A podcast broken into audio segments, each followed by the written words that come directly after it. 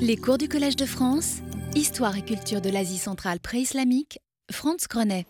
Euh, bonjour, donc après une interruption de deux semaines, euh, je, reprends le cours là où je l'avais laissé, c'est-à-dire euh, c'est-à-dire avec l'époque avec l'époque des Eftalites, le, Grand Empire qui a immédiatement précédé pendant un siècle le premier empire turc qui s'établit à partir du milieu du 7e siècle. Alors, j'avais parlé donc de l'image qu'ont laissé les Eftalites dans la littérature, d'abord chinoise et bouddhique, euh, les horreurs qu'on leur, leur attribue, euh, et qui ne sont pas vraiment prouvées, les horreurs qu'on leur attribue en Inde. Euh, et euh, les destructions massives de villes, l'anéantissement total du bouddhisme, etc. Euh, horreurs qui, comme je l'ai montré, ne sont, semblent, pas, ne semblent pas étayées par les, résultats des, des, enquêtes archéologiques. Et il faut tenir compte de ce que dans, dans l'écriture des sources bouddhiques qui nous parlent des Eftalites, il y a l'idée que durant ces siècles-là, le monde est entré dans euh, le Kali Yuga, plutôt à la fin du Kali Yuga, c'est-à-dire la quatrième des grandes époques qui rythment l'histoire du monde avant la combustion générale, euh, et que euh, la fin du Kali Yuga est inévitablement marquée par des catastrophes, lesquelles ne peuvent être que d'ampleur cosmique. Donc, quand on nous dit que Mihirakula, dont voici ici euh, le sympathique profil, euh, a, fait tuer 30 euh, millions de personnes en Inde, il faut bien se dire qu'on est beaucoup plus proche d'une pensée apocalyptique cosmique que de souvenirs authentiques de cette époque qui a dû quand même être dure. Bon, on ne peut pas le nier, on, on ne le niera pas. Alors, euh, on a parlé des Eftalites en, Inde, où ils sont arrivés très tôt, dès le moment où ils ont commencé à se constituer en, empire. Euh, maintenant, on va parler d'eux en Asie centrale, d'où ils, sortaient. Euh, le premier endroit où on les saisit, c'est, semble-t-il, à l'est de la Bactriane, vers 357. alors, sur l'Asie centrale, on n'a aucun récit ni aucune documentation archéologique qui nous permet de manière certaine d'attribuer des déprédations aux Eftalites. Il n'y a pas de traces de siège, ou plutôt oui, des traces de siège des incendies, on en trouve dans les fouilles urbaines, mais je serai amené à en parler dans la suite du cours. Euh, les chronologies archéologiques sont pour ces époques beaucoup trop lâches pour qu'on puisse rapporter véritablement tel épisode euh, à, tel événement, enfin, telle, destruction archéologique à tel ou tel événement connu par des sources écrites.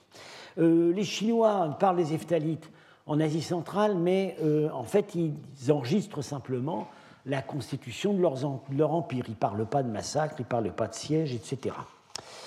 Alors, ce qu'on a en revanche, ce qu'on a en revanche, euh, c'est euh, quelque chose qui parle un peu dans le sens contraire, c'est-à-dire euh, des indications qui viennent de Sogdiane, qui montrent que à ces époques, dès avant les Eftalites, à l'époque kidarite du 5e siècle, il, y a, il semble y avoir eu une assimilation rapide des vagues successives de nouveaux venus euh, dans la classe dirigeante.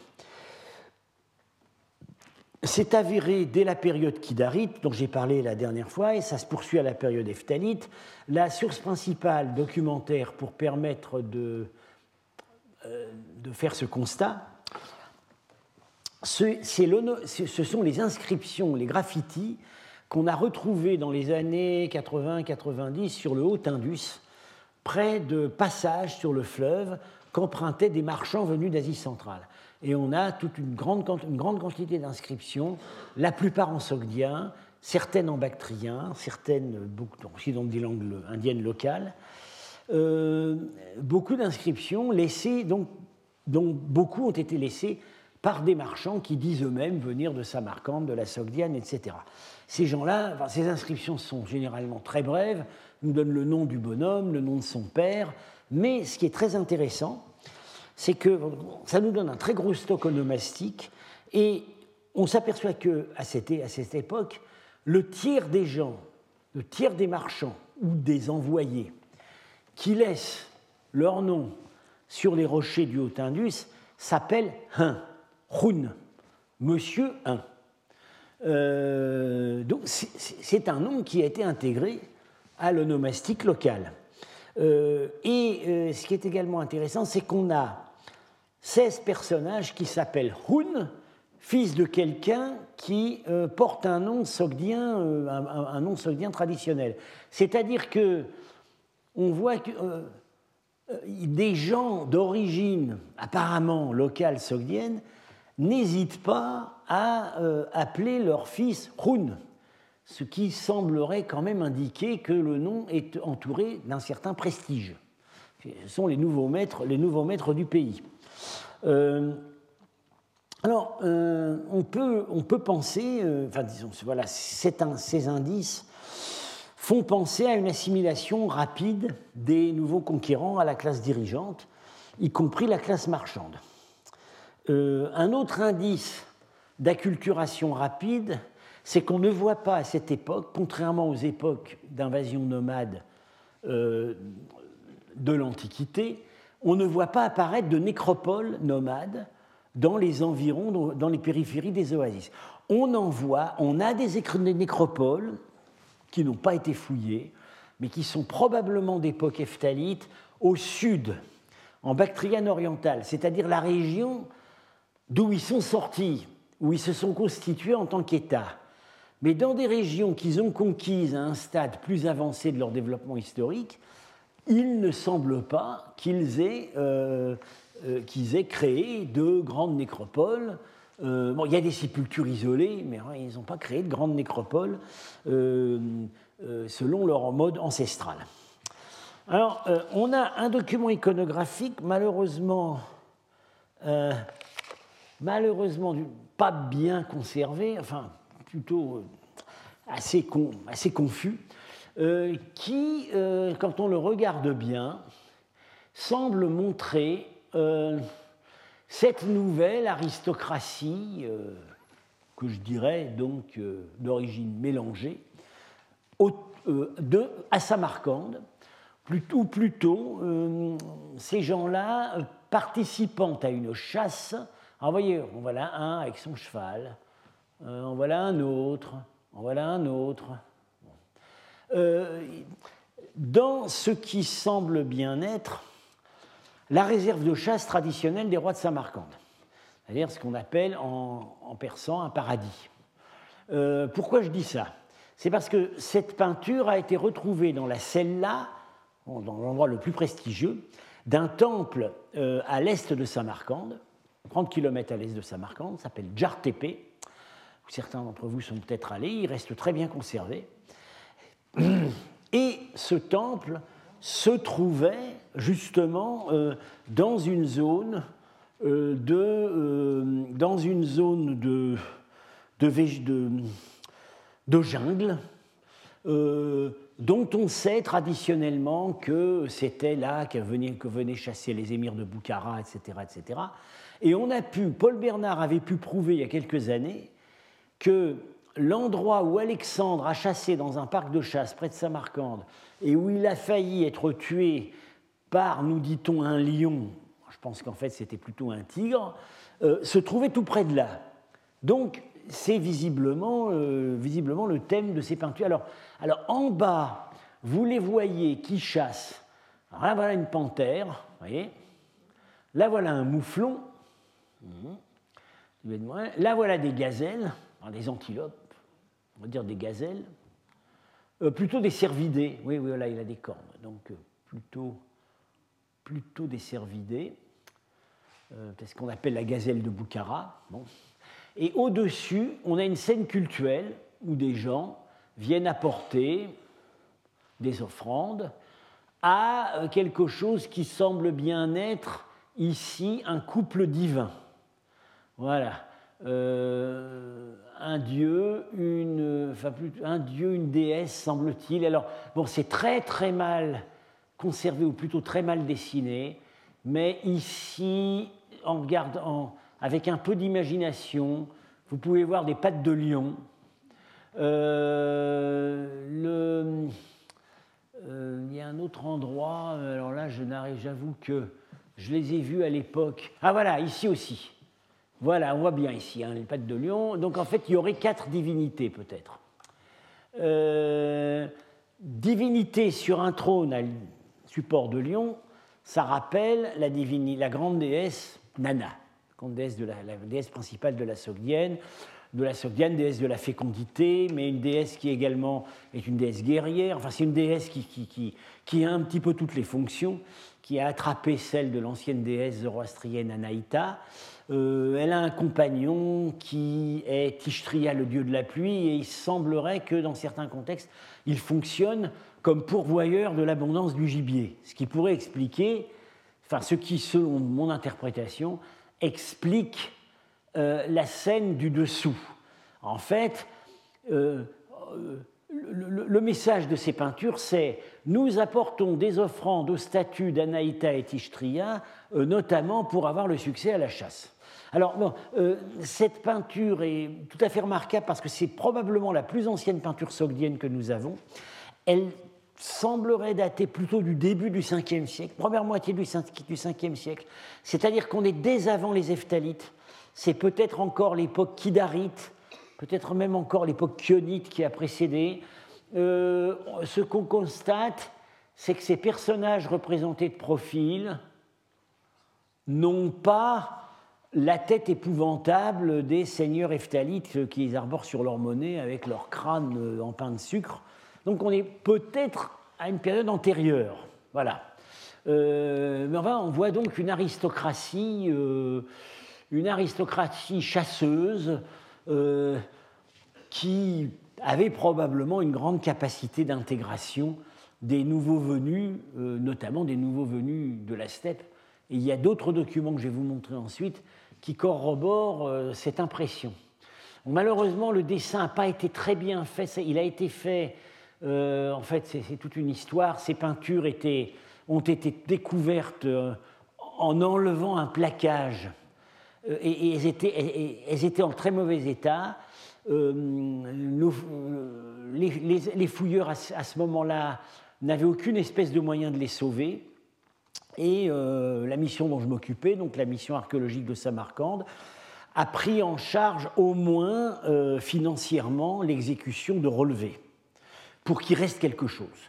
Et les relevés ont été faits assez vite, et euh, on s'est aperçu après, en les publiant, que probablement dans certains cas, ils ont mélangé des traits réels avec des traits d'esquisse ce qui donne euh, une perception un petit peu confuse, mais enfin, bon, pour l'essentiel, on comprend de quoi il s'agit.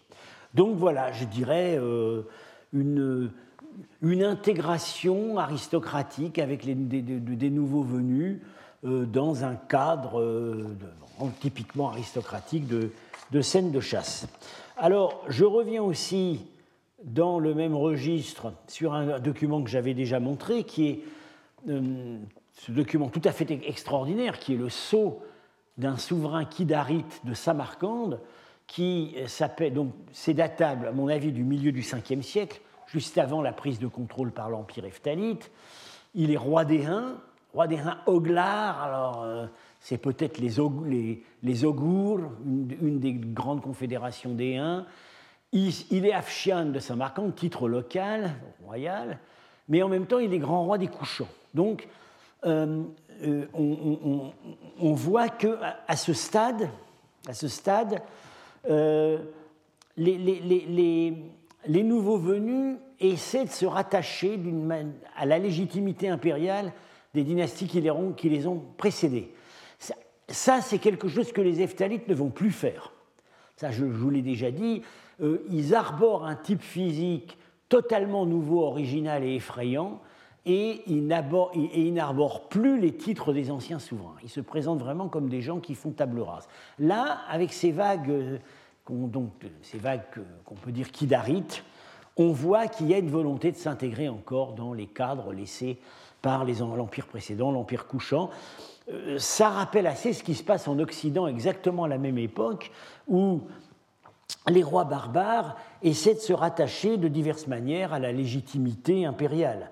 Euh, ils reçoivent, soit euh, ils nouent, quelques alliances matrimoniales avec des familles euh, issues des derniers empereurs romains d'Occident, soit ils se font décerner des titres par l'empereur byzantin. je rappelle que Clovis était notre, notre cher bon Clovis était extrêmement fier de son titre de consul de Rome. C'était pour lui c'était presque si important que roi des Francs. Bien. Euh, alors, ces gens-là, ces nouveaux venus, donc juste avant les Eftalites, ces gens qui semblent s'assimiler euh, aux aristocraties précédentes, quelle langue est-ce qu'ils peuvent bien parler? Euh, Ils ne nous ont pas laissé de texte, les, monnaies sont libellées dans les langues qu'ils ont trouvées en arrivant, le bactrien, les langues indiennes, mais les titres qu'ils portent, les noms qu'ils portent, ont plutôt l'air de pointer vers une origine qu'on pourrait dire altaïque, voilà, proto-turc. Euh, le dernier roi Kidarit s'appelle Khunras, et en fait, on a, on a montré que Ras, c'est la transcription du mot turc Khan, qui à l'époque n'était pas familier et qu'on a donc pourvu d'une désinence byzantine. Khan Dehin, c'est peut-être tout simplement et ça pourrait être le même personnage, euh, ce qui euh, euh, le, roi l'équivalent du roi des Huns qui est ici sur le sceau Kidarit de Samarcande. donc là, un Oglar, alors Orlar, on reconnaît le, le mot turc Oglou, fils. Alors ça peut être les Huns princiers, mais ça peut être aussi les Huns Ogour, Augour, a la même origine, semble-t-il. Ça veut dire les gens de la lignée royale, les fils d'eux. Voilà. Mais en même temps, on avait vu que tout au début, euh, avec la première vague, les Kionites, on a aussi on a une nomastique également iranienne, avec Grumbates, euh, qui euh, veut dire protégé par Vahram, ce qui n'est pas du tout un nom turc. Donc, vraisemblablement, c'est assez mélangé, mais enfin, malgré tout, plus on avance dans le temps, plus ça a l'air de se turcifier. Bien. Euh, pour l'époque Eftalite, maintenant, alors les données textuelles deviennent vraiment nombreuses et diverses, et vraiment très intéressantes. Je vais commenter un certain nombre de ces textes, mais euh, elles laissent sur des impressions très contrastées. Dans certains cas, ça tend vraiment vers le barbare profond, et puis dans certains cas, ça tend vers le civilisé. Euh, alors, euh, il y a plusieurs manières d'envisager ces contrastes. Est-ce une structure politico-sociale euh, hybride, avec certaines catégories sociales déjà bien acculturées, bien sédentarisées, d'autres qui ne le sont pas? Est-ce que ça traduit une évolution chronologique? À mon avis, il y a un peu des deux. Alors, euh, commençons par les, témoignages chinois sur le Toharestan, c'est-à-dire l'ancienne Bactriane, la région où les Eftalites se sont d'abord constitués euh, en, royaume euh, vers 470, là, dans la partie orientale. Voilà. Euh, c'est la chronique chinoise du Beishi, fondée sur euh, des euh, fondée en fait sur des récits d'ambassade. ces ambassadeurs, ou parfois, ou ces pèlerins bouddhiques qui faisaient tous évidemment un peu d'espionnage, un peu beaucoup, euh, et qui ont rapporté euh, ces informations de première main qui sont passées dans les chroniques chinoises. Alors, euh, on a donc le, texte plus riche, c'est dans la chronique du Beishi. il s'agit d'informations qui ont été recueillies dès les premiers contacts des Chinois avec les Eftalites, c'est-à-dire dès avant qu'ils dès avant qu'ils éliminent les Kidarites, dès 456, les premiers, tout premiers contacts. Et ces informations ont ensuite été mises à jour. Ce n'est pas toujours facile de distinguer les, étapes.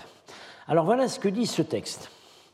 Suivant leurs coutumes, les frères ont en commun une même épouse. Si un mari n'a pas de frère, sa femme porte sur la tête un bonnet à une seule corne. S'il a des frères, la femme ajoute à son bonnet des cornes en nombre égal à celui des frères je vous ferai remarquer que c'est exactement le contraire de ce qu'on attend dans, notre propre culture. C'est le monsieur qui porte les cornes. Ici, c'est la dame. Euh, et euh, on a d'ailleurs quelques représentations iconographiques, euh, effectivement, de femmes qu'on voit porter des cornes. Alors, je vais revenir sur tous ces détails. Alors, leurs troupes se monte à environ 10 000, à environ 100 000.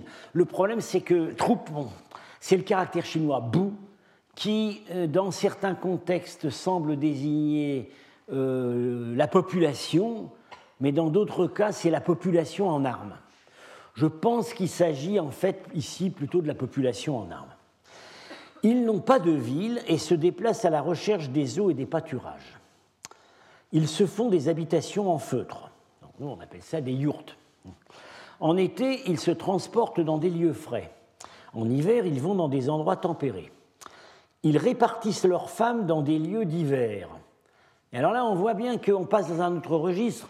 Il s'agit du milieu, royal, et là, c'est la polygamie qui domine.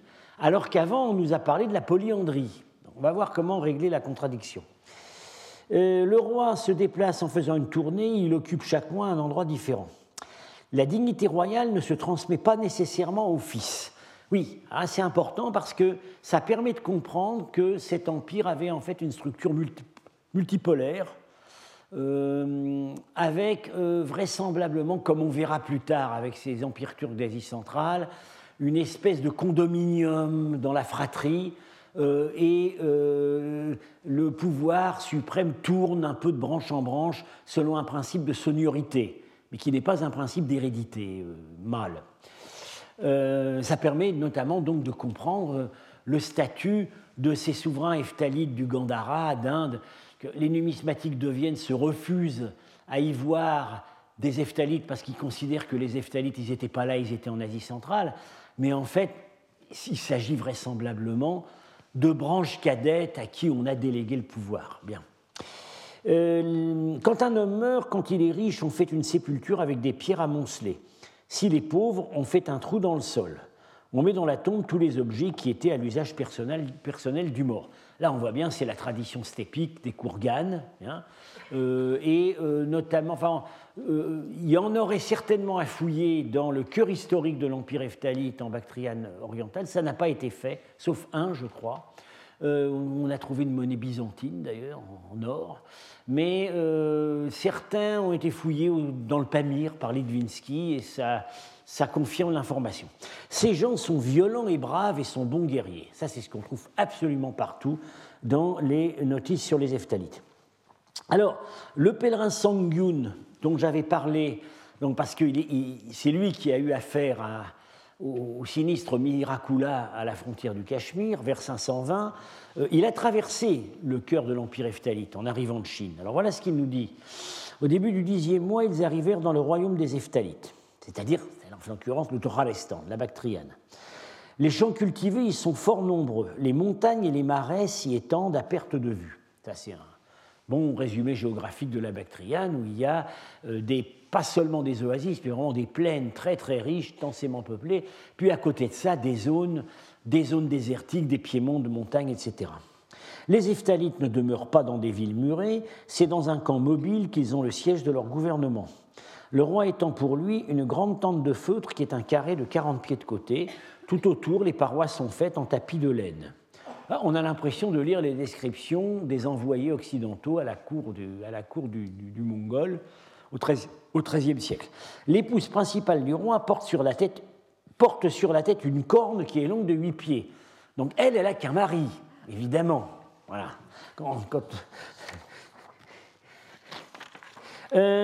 oui, alors, ce qu'on peut, peut, commenter de, ces textes, bon, vraisemblablement, la notice du Beishi, et ce que nous dit aussi Song Yun, se rapporte pas, évidemment, se rapporte pas à la totalité de la société eftalite. Ce sont les gens avec qui les envoyés chinois ont eu, ont eu surtout affaire. C'est-à-dire que c'est le sommet de la pyramide sociale. Ce sont, les, ce sont les souverains qui ont gardé le plus longtemps les habitudes ancestrales euh, de vivre sous la yourte, de, vivre dans les, dans les, pâturages, etc. Euh, c'est une vision, c'est probablement une image partiellement archaïsante de ce qu'était cette société où il devait y avoir, on sait que par ailleurs, il y avait, des éléments euh, qui s'étaient urbanisés.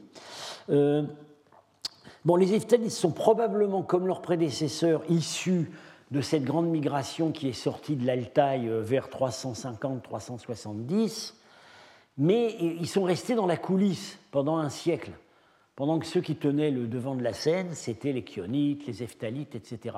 Et donc ce qu'on peut penser, c'est que euh, pendant ce siècle, euh, ils, se sont, ils, ont commencé à s'acculturer. Hein. alors la question de la polyandrie, polygamie, on voit que le milieu, le milieu dirigeant est polygame. Alors qu'est-ce que c'est que cette histoire de polyandrie par ailleurs euh, où euh, les femmes épousent plusieurs, enfin, plusieurs maris? Attention, il s'agit uniquement des frères. Hein, c'est pas de la vraie polyandrie, c'est de la c'est du, une forme étendue du lévira. Euh, alors, pendant longtemps, ça a, amené, ça a amené sur une fausse, piste concernant les origines des Eftalites, notamment nos collègues japonais qui euh, ont constaté que ces habitudes, ces, mœurs polyandriques, on les trouve où à l'époque moderne? On les trouve dans l'Himalaya, on les trouve au Tibet. Bien. Et c'est donc de là qu'ils ont fait sortir les Eftalites. Mais alors, ne voilà-t-il pas qu'il y a 20 ans, on découvre dans les archives bactriennes du royaume de Robe un contrat de mariage polyandrique, où une femme épouse plusieurs frères. Et ce contrat est de 333.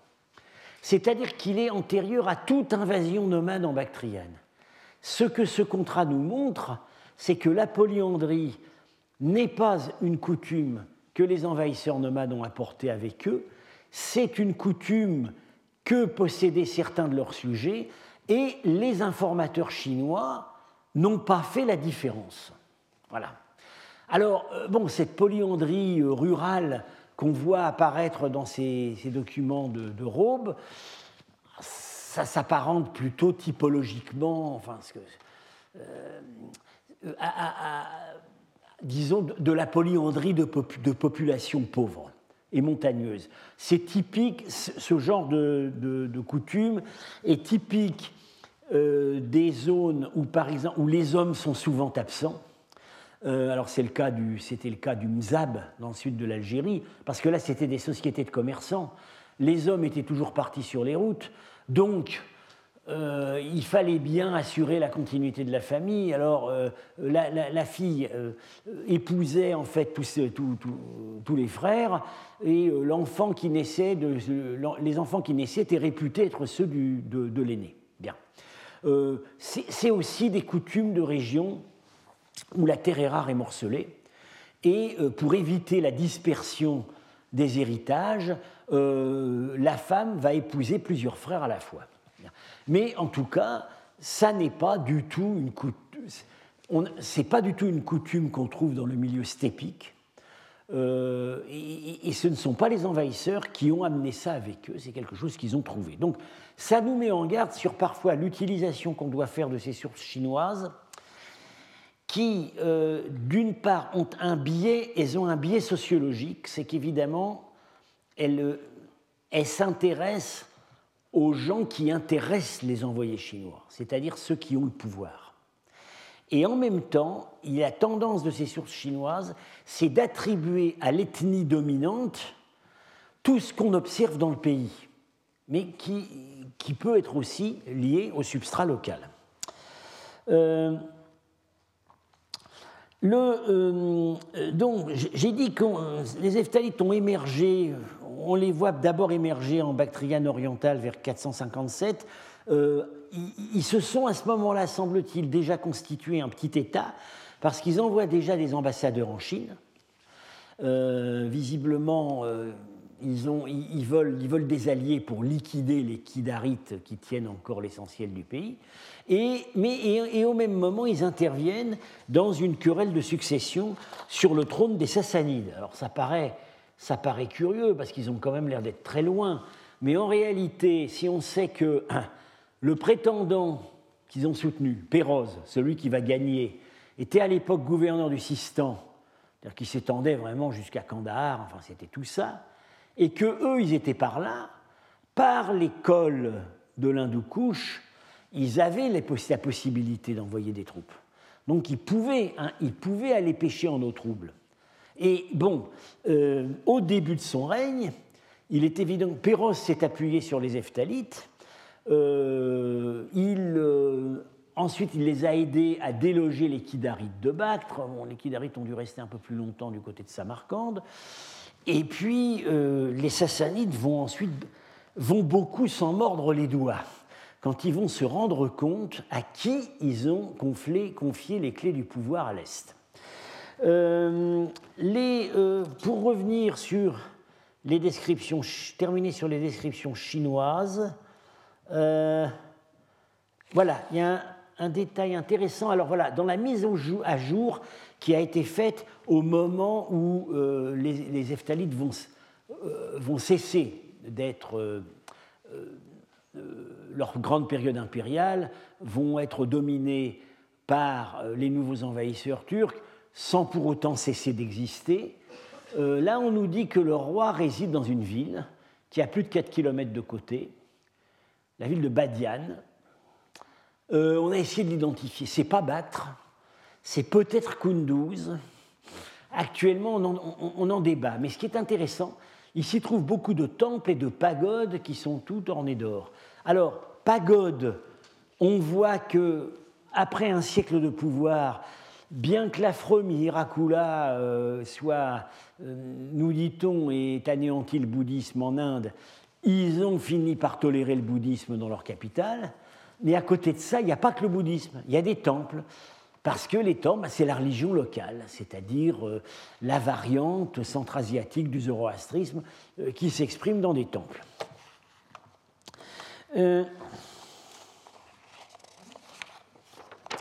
Alors, donc voilà, on a vu des témoignages qu'on avait sur leur installation en Bactriane.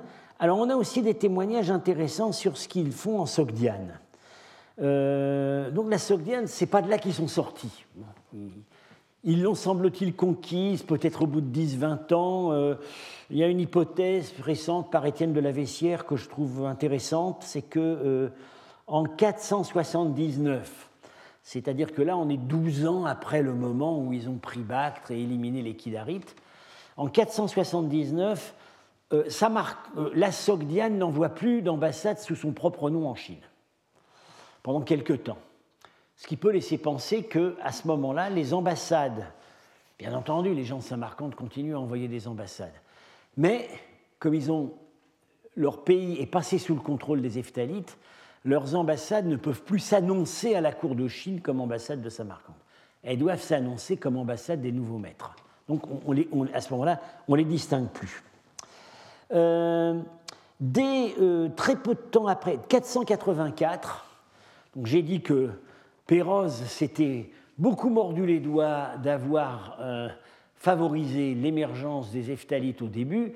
En 484, il est, on va revenir là-dessus, euh, il est tué, dans un, il, meurt au combat contre eux en essayant d'envahir leur territoire, leur territoire, avec, nous dit-on, sept de ses fils, euh, une grande partie de la noblesse, et vous allez voir dans quelles circonstances incroyables s'est produit ce massacre.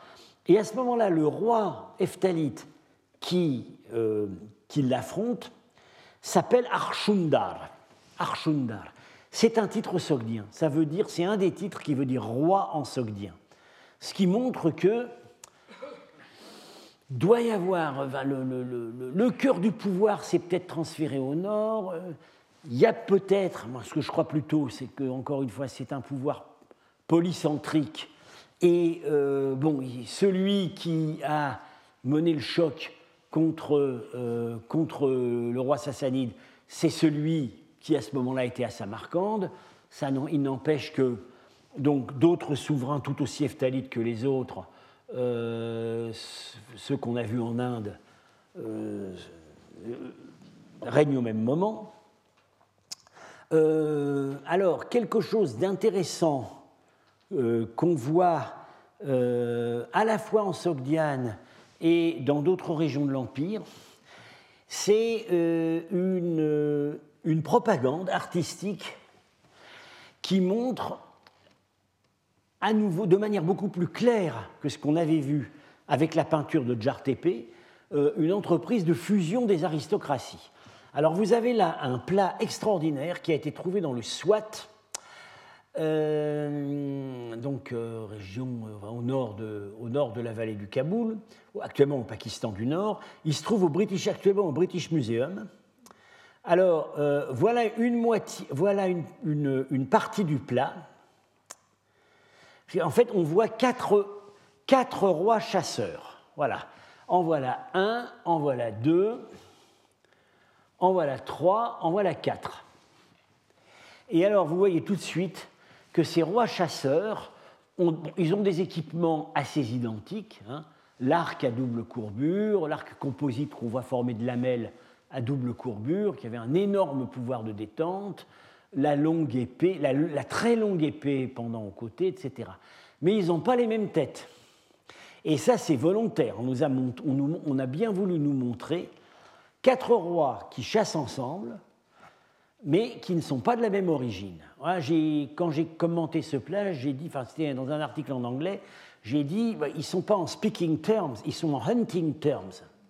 C'est exactement ça qu'on veut nous montrer. Alors, il y en a un celui-là, il a vraiment le crâne ephtalite. C'est un je, pense que c'est un ephtalite des débuts. Voilà. Mais euh, celui qui est ici, avec sa chevelure frisée, euh, ça a l'air d'être un local. Ça a l'air d'être un Indien du, un Indien du Nord-Ouest. On a des sceaux de la même époque qui, euh, inscrits en, en indien qui montrent ce type de portrait. Et alors, voilà, en voilà deux autres qui ont des couronnes imitées, euh, déformées des couronnes sassanides du 5e siècle, avec les deux ailes ici, la, lune, le croissant de lune, le soleil, etc. Il y en a deux. Et en fait, c'est ce que portaient les derniers Kidarites qui, frappaient des monnaies dans la région. C'est-à-dire que ce qu'on voit, c'est que euh, euh, les anciens maîtres du pays n'ont pas été anéantis, ils ont été vassalisés, intégrés dans une nouvelle structure politique. C'est vraiment le message de propagande que délivre ce plat.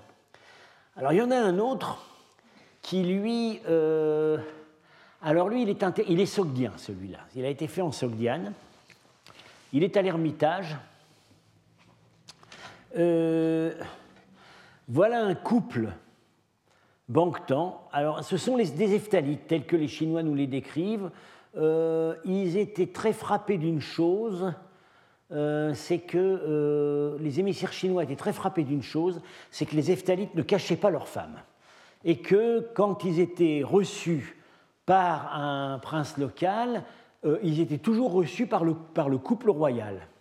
Alors voilà, les deux, avec le manteau, ça c'est la mode locale sogdienne avec le caftan, euh, avec euh, un pan dégagé sur la poitrine.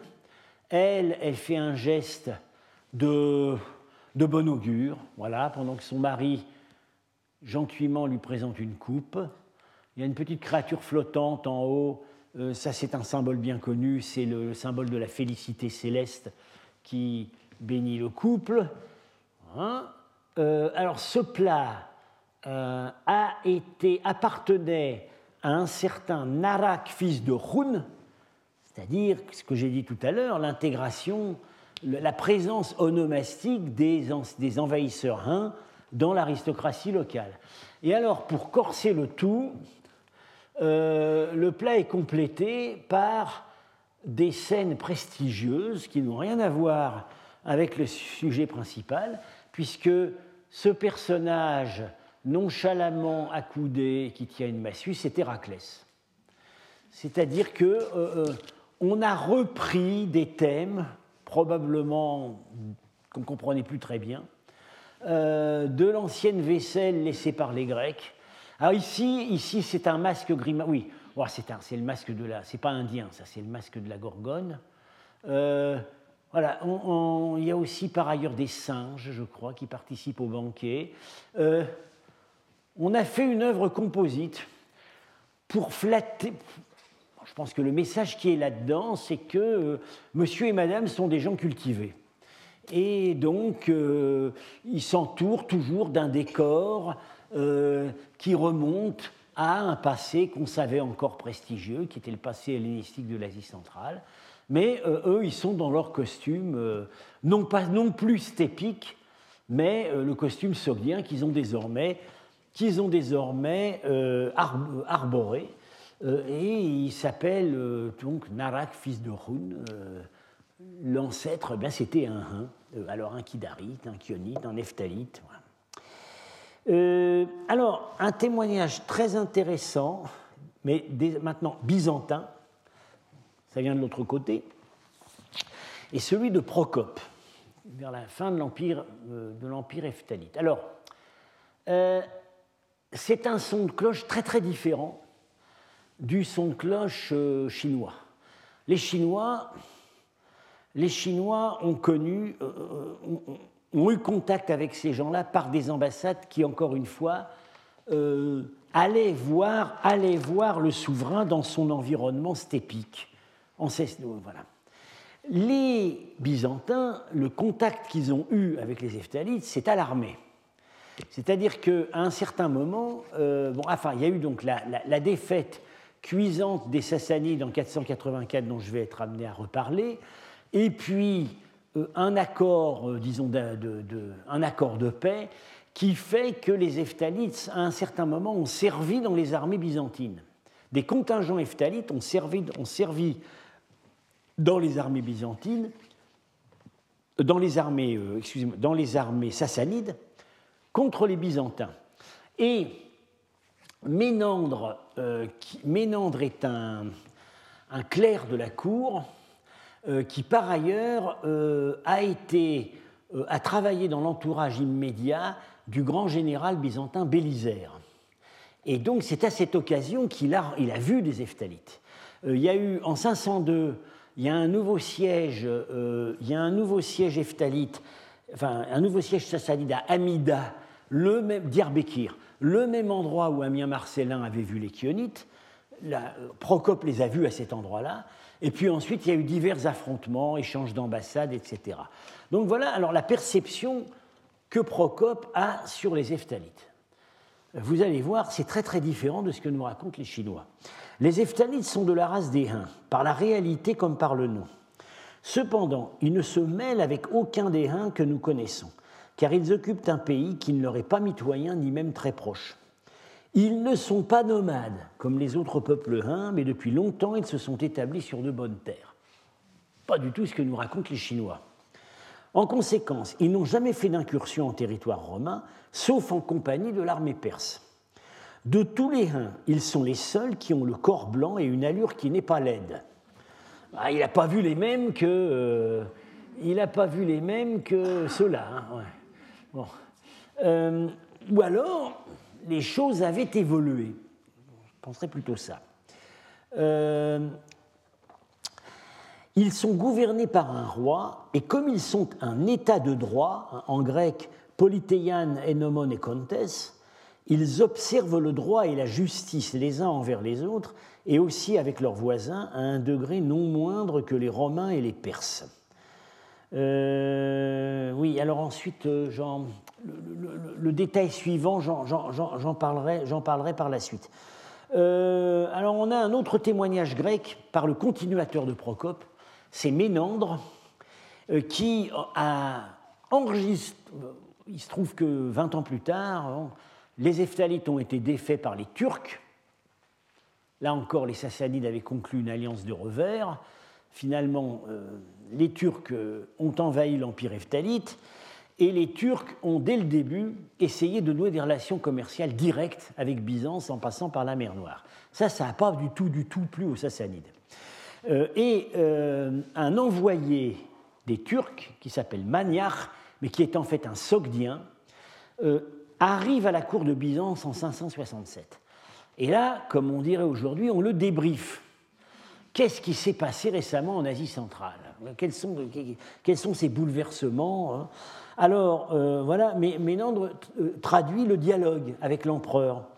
Alors l'empereur demande Vous avez donc soumis tout le pouvoir des Eftalites? Complètement, répond Les Eftalites vivent-ils dans des villes ou dans des villages? Monseigneur, ce peuple vit dans des villes. Voilà. Et Ménandre est un sogdien.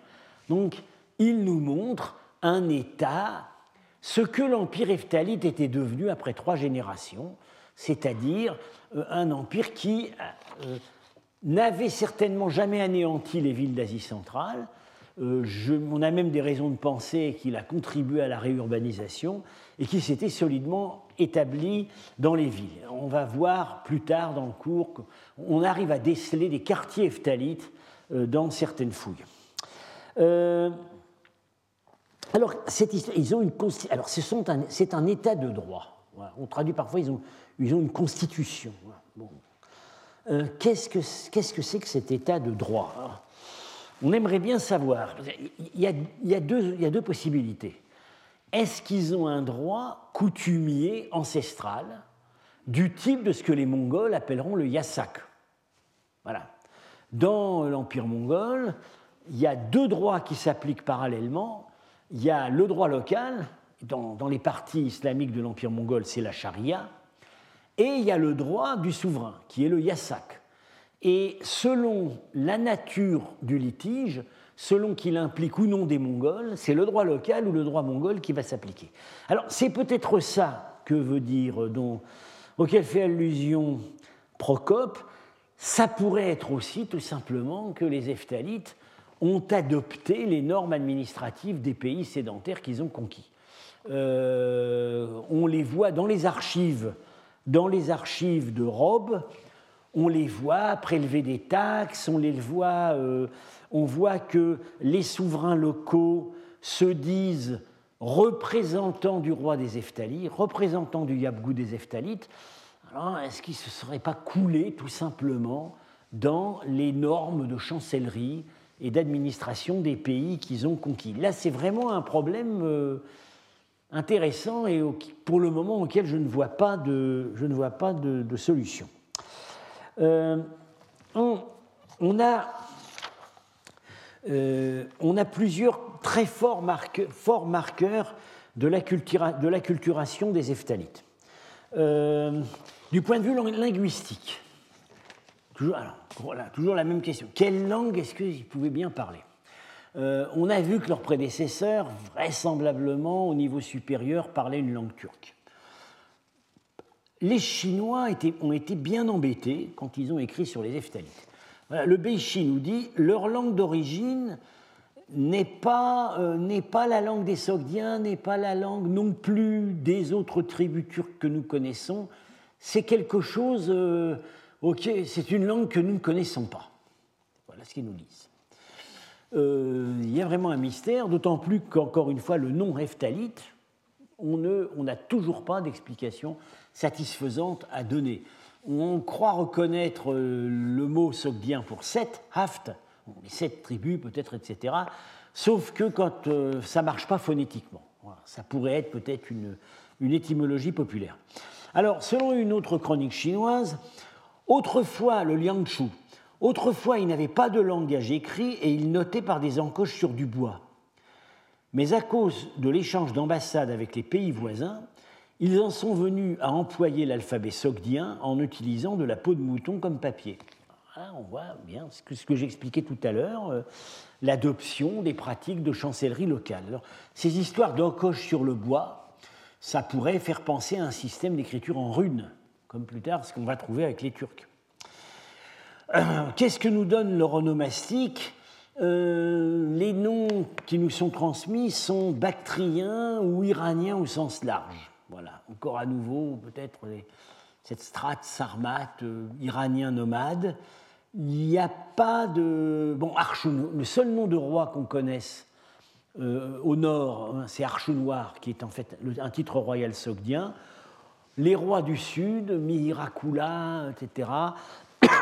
Mihira, on reconnaît Mitra. Kula, on ne sait pas très bien ce que ça veut, ce que c'est. On a l'impression de. Alors, on a dit parfois, hein, peut-être c'est l'ancêtre du Pashtou. Voilà. Euh, comme le Pashtou, on ne sait pas très bien d'où ça sort. Euh, bon, et que Certains profils eftalites ne sont pas sans rappeler certains profils pashtou. Euh, euh, le, défunt roi Zahir Shah euh, n'était pas sans quelques beaucoup plus, qui était par ailleurs un fort bel homme, avait quelques traits communs. Bien. Alors, il est assez probable que les sortent, ont incorporé des éléments qui venaient des Eftalites. La conclusion à tirer quand même de cette situation très confuse, c'est qu'il y a dû y avoir une, acculturation linguistique dans le siècle qui s'est écoulé entre leur arrivée euh, et euh, leur émergence au pouvoir. Et là, ils, auraient, ils se seraient dotés d'une chancellerie locale, ils auraient adopté la langue bactrienne à un degré supérieur à leurs prédécesseurs. Alors, j'ai dit aussi qu'un un indice d'évolution de, politique, euh, c'est l'existence d'une politique fiscale. Euh, on a un passage très intéressant dans un des contrats des documents bactriens de Robe, datant de 517. Je cite La taxe des. C'est quelqu'un qui, en fait, qui s'excuse de ne pas pouvoir. Euh, de ne pas pouvoir euh, souscrire à des obligations, euh, de ne pouvoir, pas pouvoir honorer des obligations contractuelles auxquelles il avait souscrit. Et il dit La taxe des seigneurs eftalites sur notre maison était lourde, et je n'ai aucun actif domestique sur lequel nous puissions la payer. Or, exactement à la même date, le pèlerin chinois Song Yun, qui rencontre Mirakula en train d'essayer de conquérir le Cachemire, nous dit le peuple n'en peut plus, euh, euh, il laisse entendre que les dépenses militaires sont extrêmement élevées et, accablent le peuple. Donc on a l'impression de gens euh, à la poigne extrêmement dure. Ce, dont il faut tenir compte pour expliquer l'empereur de, leurs armées. Alors on a vu tout à l'heure dans le texte du Beishi qu'on a, on a, des chiffres, hein. on nous parle de euh, probablement 100 000 hommes de troupes. C'est la première. C'est relativement crédible, en fait. C'est relativement crédible.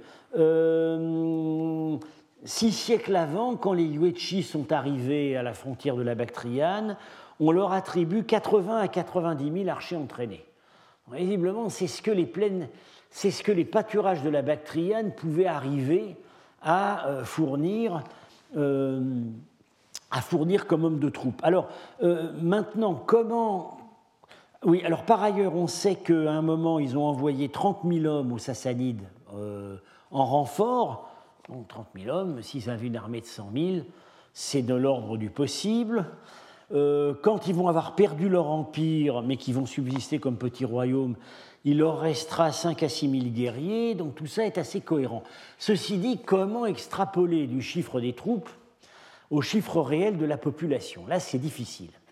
Euh, il y a un, article qui va prochainement paraître, très intéressant, par Étienne de la Vessière, dans le GESHO, Journal of Economic and Social History of the Orient, sur euh, estimation de population en Asie centrale au 7e siècle, où il met, euh, notamment il utilise, bah, il utilise des recensements chinois qu'on a pour le Xinjiang, et puis pour les parties plus occidentales Sogdiane, Bactriane, où on n'a pas de recensement, le recensement chinois, il fait des projections, des extrapolations à partir des surfaces cultivées qu'on arrive maintenant à évaluer assez bien avec les photos satellites, la, documentation archéologique, etc. Euh, alors, euh, lui, ce qu'il dit, c'est que euh,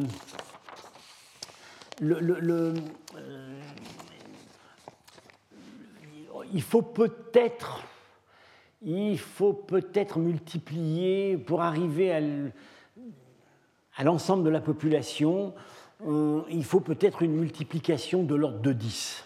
Voilà. Euh, alors il faut savoir aussi que quand, les Chinois nous donnent des chiffres d'hommes en armes, ça pourrait être des chiffres assez théoriques. C'est-à-dire que euh, c'est ce qu'on appelait les tumènes. Ces armées nomades étaient organisées en unités de 100, de 1000, de 10 000. Euh, et vraisemblablement, quand les Chinois ont enregistré des chiffres ronds, comme 100 000 pour les Eftalites, c'est qu'on leur avait dit on a, dit, euh, on a dit humaines. Mais ça, c'était des unités théoriques de mobilisation. Quand on a des documents plus précis pour l'époque mongole, on s'aperçoit que de, dans, dans, une unité de 1000 hommes, en réalité, ils s'en présentaient 700. Euh, parfois 500. Dans toutes les armées du monde, il y a eu des planqués et des tirs au flanc. Euh, donc il faut, tenir compte. Il, faut, tenir compte de ça. Du coup, du coup ça amènerait à. Euh, voilà, donc ce sont des, données dont il, qu'il faut prendre en compte. Mais ce qui est certain, c'est que ça nous donne quand même un niveau de mobilisation militaire très très élevé. Alors, euh, euh, les causes, les assises de cette, euh, forte mobilisation, c'est, je l'ai dit, donc la pression fiscale, mais c'est aussi tout simplement le gain des victoires. Hein, le gain des victoires.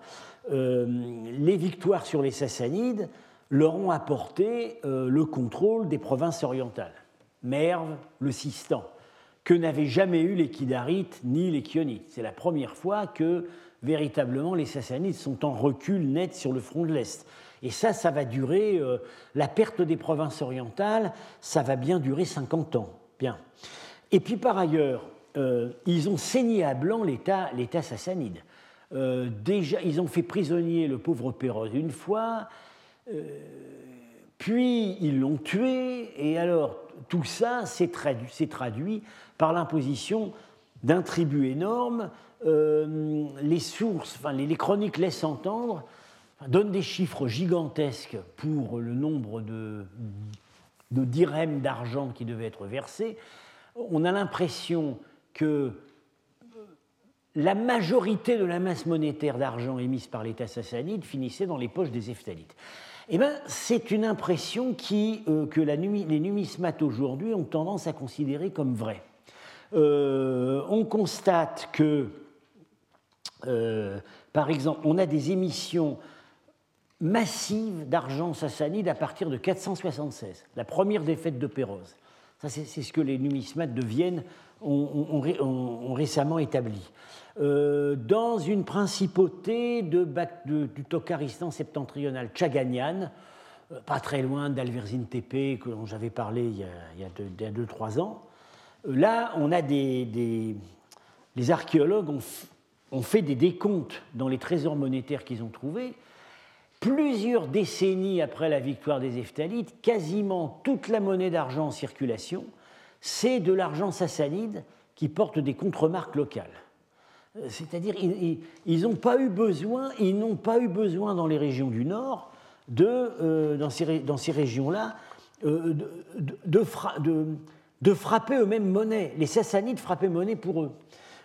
Ce qui fait que en Bactriane, en Sogdiane, il y a très peu de monnaie ephthalite à type original. En voilà une. Euh, il, tient, il tient une fleur. Il a quand même le il a, on, voit, sa grosse moustache. Là, bon, la légende n'est pas vraiment lisible. Au revers, c'est l'imitation euh, c'est l'imitation d'une monnaie sassanide de Péroz reçue en tribu. Ils ont très très peu. Euh, c'est un gros contraste avec les Eftalites du Sud, qui eux ont émis des types monétaires extrêmement intéressants, originaux, avec des vrais portraits, etc. Parce que euh, ils ont dû avoir moins accès que les autres à la masse monétaire d'argent extorqués à l'État sassanide. Ceux-là, ils, ont vécu sur l'Inde. Ceux de, ceux de Bactriane et de Sogdiane, ils ont vécu sur la caisse de l'État sassanide. Le, quelques voilà, je vais terminer par une évocation graphique. Euh, on continuera un peu sur les ephthalites au cours prochain avant de venir aux données archéologiques. Mais oui, alors ça fait rire, mais en fait c'est très fiable. C'est le livre de notre collègue euh, russe Valérie Nikonorov sur l'armement d'Asie centrale. Alors il s'arrête justement à l'époque ephtalite. Euh, il faut quand même savoir que, bon, ça fait un peu, un peu grand guignol, mais euh, toutes les armes représentées sur ces restitutions et toutes les pièces d'archnachement, etc., ont, euh, sont fondées sur une documentation archéologique. Euh, ils donnent des, des, des, des, références à côté qui montrent pour chaque arme représentée une occurrence archéologique réelle. Alors, voilà donc un, un ephtalite avec son beau crâne là, représenté comme archer avec la très longue épée que vous avez vue sur les plats, les plats que j'ai montrés tout à l'heure, euh, là, des éléments, oui, voilà, d'autres qui sont plutôt des éléments locaux euh, armés à la légère. Alors, est-ce que c'était que ça, les armées eftalites Je ne pense pas. Je ne pense pas. Il devait aussi y avoir, euh, étant donné le caractère multiethnique de leur empire, et encore une fois, ce que j'ai expliqué tout à l'heure, la manière dont ils, ont visiblement très bien joué sur l'intégration euh, des forces politiques et sociales locales, des villes. Euh, ils, ont, ils, devaient, ils, ont, dû continuer à avoir euh, ces robustes cataphractaires en armure lourde qui, ici, sont donnés comme caractéristiques de l'époque Kushan tardive, d'après l'iconographie, mais qui ont dû continuer, qui ont dû continuer à servir dans les armées phtalites, y compris sur des chevaux qui d'eux-mêmes avaient des armures. Voilà, je terminerai, enfin je, donnerai la prochaine fois quelques détails qui, enfin, surtout fondés sur euh, les récits extrêmement détaillés, concordants euh, de la manière dont les Eftalites ont, battu les Sassanides en 484. C'est euh, extrêmement riche d'enseignements. Et puis on commencera à aborder la manière dont ces époques troublées, ces phases successives d'envahisseurs, etc., se traduisent au niveau de l'observation de terrain. Les châteaux, qu'est-ce que ça donne pour, sur les châteaux? Qu'est-ce que ça donne sur le réseau urbain, etc. Voilà, je vous remercie. Retrouvez tous les contenus du Collège de France sur www.colège-2-france.fr.